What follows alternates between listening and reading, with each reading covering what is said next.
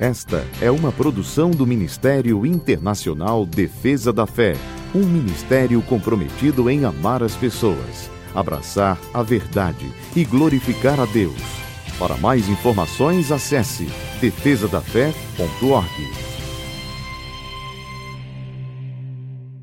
Oi, eu sou Camila Licurgo e venho aqui para apresentar o nosso devocional de hoje. A palavra de Deus nos diz em Salmo 74, verso 12: mas tu, ó Deus, és o meu rei desde a antiguidade, trazes salvação sobre a terra. Quando afirmamos que o Senhor é o nosso rei, declaramos que ele governa soberano sobre a nossa vida, que ele está no comando. Afirmamos que ele é o rei e nós somos os seus súditos. Ter um rei sobre a nossa vida significa que ela não mais nos pertence, mas que vivemos para servir àquele que reina. Não se trata mais de satisfazer as nossas vontades, mas de fazer a vontade daquele que está sentado no trono. Falando assim, pode até parecer algo ruim e penoso, mas na realidade nós não escolhemos servir a um ditador. Nós escolhemos servir a um rei que é em si amor e que nos chama de filhos.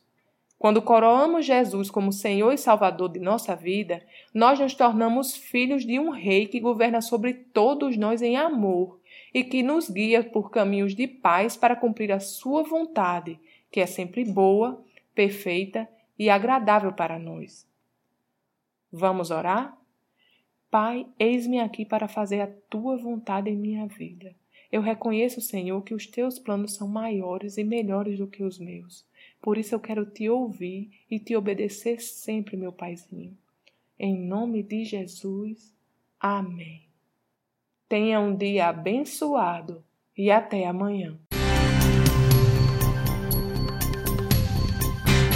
Essa foi uma produção do Ministério Internacional Defesa da Fé, um ministério comprometido em amar as pessoas, abraçar a verdade e glorificar a Deus.